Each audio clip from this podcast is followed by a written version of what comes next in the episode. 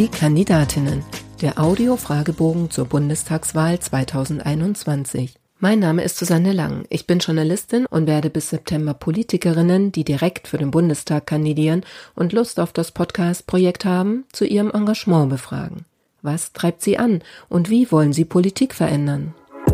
Diesmal mit Nina Waken, geboren 1979, langjährige Kommunalpolitikerin, von 2013 bis 2017 und seit 2018 wieder Mitglied des Deutschen Bundestags, dort Integrationsbeauftragte der CDU-CSU-Bundestagsfraktion und aktuell Direktkandidatin für die CDU im Wahlkreis 276 Odenwald-Tauber. Frau Waken, wann war für Sie klar, ich möchte Abgeordnete im 20. Deutschen Bundestag werden? Ja, ich bin ja 2018 ähm, nachgerückt über die Landesliste, nachdem ich ähm, ein Jahr Pause hatte sozusagen, zuvor schon mal im Bundestag war und als dann ähm, im Dezember war das, glaube ich, ähm, ich zur ersten Fraktionssitzung wieder in Berlin war, hat mir unser Direktkandidat, unser direkter Abgeordneter gesagt, dass er dann beim nächsten Mal aufhören äh, möchte und mich dann auch unterstützen möchte. Und in dem Moment war mir dann klar, ja, das ähm, kann dann klappen, äh, wenn er sozusagen den Weg frei macht. Und für mich war dann eigentlich auch klar, das will ich jetzt dann angehen. Und ja, hat mich, ähm, mich in dem Moment sehr gefreut, dass das dann so hinhaut. Was war die größte Hürde auf dem Weg zu Ihrer Kandidatur? tatsächlich dann die Nominierung ähm, im Wahlkreis, ähm, der aus zwei CDU-Kreisverbänden besteht, ähm, wo es dann noch einen Mitbewerber gab und ähm, die Nominierung hat sich sehr lang hingezogen, auch wegen äh, Corona musste die Versammlung zweimal verschoben, abgesagt werden. Es gab dann auch noch Streitereien, Parteigericht, bei Delegiertenwahlen wurde eingeschaltet. Es war sehr nervenaufreibend und ähm, schon ähm, dann ja die größte Hürde, die Nominierung dann äh, zu schaffen gegen den äh, Mitbewerber. Erklären Sie in drei Sätzen, was Sie als Bundestagsabgeordnete erreichen wollen. Zum einen äh, möchte ich äh, gerne wirklich ähm, Ansprechpartnerin für die Bürgerinnen und Bürger sein, auf kurzem Wege ansprechbar sein und ähm, bei vielen Veranstaltungen auch vor Ort den Kontakt suchen. Ähm, äh, dann ähm, möchte ich für meinen Wahlkreis, der ja sehr ländlich geprägt ist, ähm, ja, mich einsetzen, äh, dass hier die Infrastruktur und die Lebensbedingungen gut sind und verbessert werden können noch. Ähm, und ähm, ja, als drittes ähm, möchte ich als Innen- und Rechtspolitikerin weiter dafür sorgen, äh, dass unsere Sicherheitsbehörden äh, gut ausgestattet werden, finanziell, materiell, aber auch mit rechtlichen Befugnissen, zum Beispiel zur Terrorismusbekämpfung, zur Bekämpfung von äh, Kinderpornografie und ja, einfach um für die Bürgerinnen und Bürger einen guten Dienst für die Sicherheit im Land tun zu können. Wer glauben Sie wird sie wählen und warum? Ja, ich hoffe, dass viele Bürgerinnen und Bürger äh, mich wählen, äh, angefangen von jungen Familien, mit denen ich ja, ähm, ja sozusagen die gleichen äh, Sorgen, Herausforderungen und schönen Momente momentan auch äh, teile als junge Mutter, aber äh, auch ähm, alle anderen äh, Generationen äh, hier im Wahlkreis.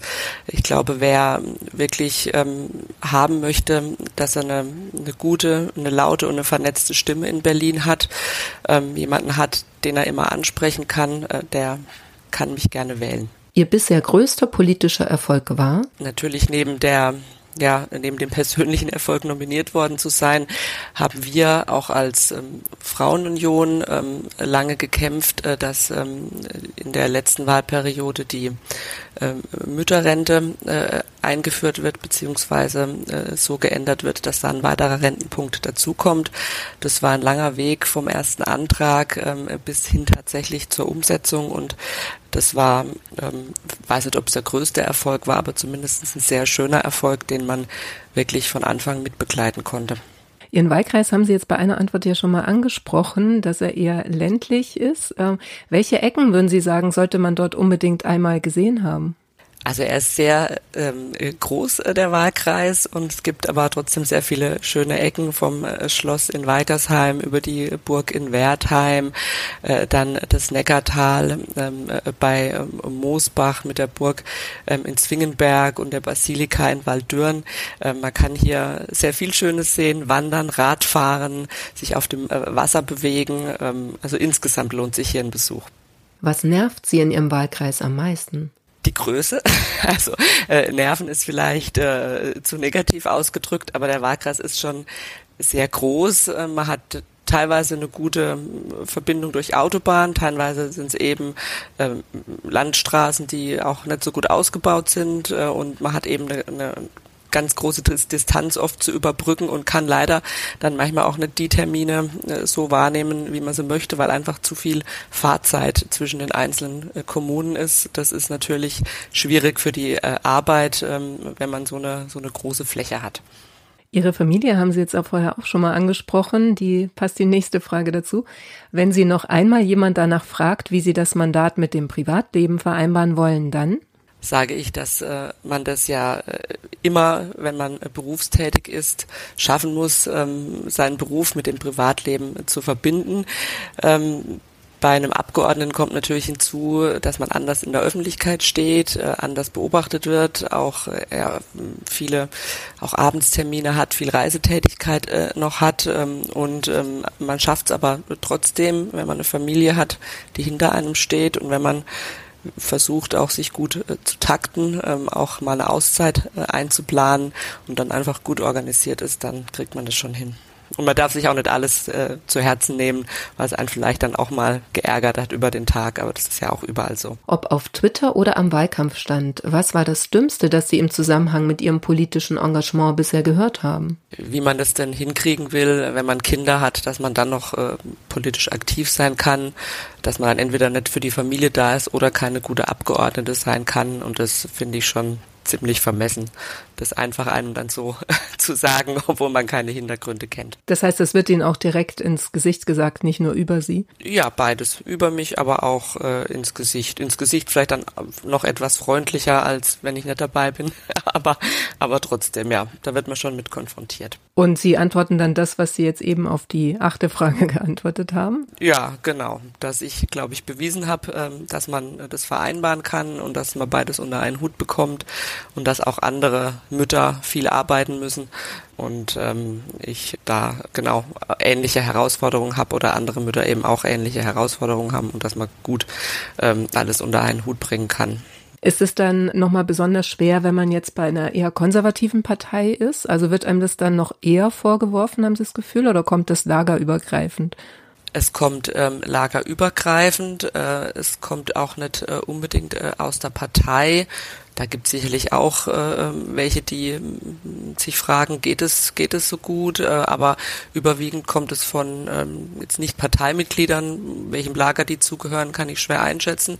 Ich muss sagen, dass es ähm, auch oft ähm, von äh, Frauen kommt, äh, von Frauen, die älter sind als ich, äh, wo man dann irgendwie den Eindruck hat, äh, ja, ähm, die werfen einem das ein bisschen äh, vor, dass man äh, vielleicht zu wenig bei seinen Kindern sein könnte äh, und ähm, vielleicht, weil sie es auch selbst anders gemacht haben, vielleicht weniger gearbeitet haben. Ich weiß nicht, was da der Grund ist, aber das beobachte ich schon, dass das viel aus dieser Richtung kommt. Dann kommen wir jetzt zu den alten Männern bei der nächsten Frage. Welchen alten, weisen Mann schätzen Sie und warum? Da schätze ich ähm, meinen ersten äh, CDU-Stadtverbandsvorsitzenden äh, sehr, ähm, äh, bei dem ich damals im Vorstand äh, mitarbeiten durfte als äh, junges Mitglied, als junge Studentin, ähm, äh, der eine sehr ausgeglichene Art hatte und ähm, immer auch versucht hat, ähm, alle unter einen Hut zu bekommen, äh, Kompromisse äh, zu machen und der mir da äh, auch äh, beigebracht hat, dass man äh, sich über manche Dinge auch äh, nicht ärgern muss, sondern äh, hin, vielleicht auch hinwegsehen muss und ähm, ja, dass man einfach ein bisschen mit Gelassenheit auch ähm, an manches, äh, an manche Themen herangehen kann. Das schlimmste Buzzword in der Politik lautet für mich?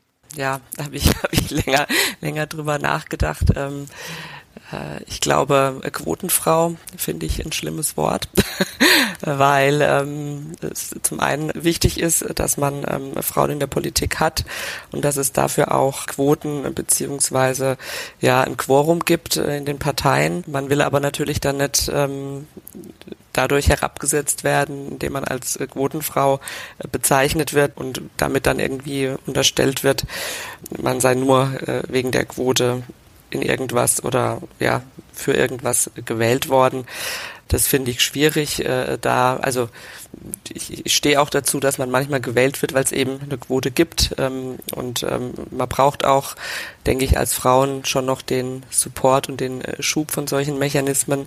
Äh, aber die Debatte äh, mit diesem Schlagwort äh, finde ich ein bisschen nervig. Ähm, ja, das vereinfacht es, glaube ich, etwas zu sehr. War das bei Ihnen dann auch schon mal so? Also, dass Sie quasi aufgrund von der Quote auch das Gefühl hatten oder wissen jetzt, dass Sie da gewählt wurden? Man klar, wenn man äh, äh, sagt, man will entweder eine Quote oder man will bewusst Frauen einbinden, das hat schon in der Jungen Union begonnen, dass man gesagt hat, es kann ein Vorstand irgendwie nicht nur aus äh, jungen Männern bestehen. Wir, wir, schauen jetzt mal, welche Frau man ansprechen kann. Dann ist man natürlich als Frau angesprochen worden oder wenn man eine, eine Landesliste im Reißverschlussverfahren aufstellt, ähm, Mann, Frau, dann ist man da natürlich auch, weil man eine Frau ist, aber ähm, meistens ja auch, weil man ein Engagement mitbringt, weil man vielleicht auch äh, ein gewisses Profil mitbringt. Also ich würde es jetzt nicht immer nur äh, auf ähm, die Eigenschaft Frau äh, begrenzen, ähm, aber natürlich, das ähm, ja, kommt ja dann damit äh, einher, wenn man bewusst Frauen fördern will, dass man dann eben auch als Frau für gewisse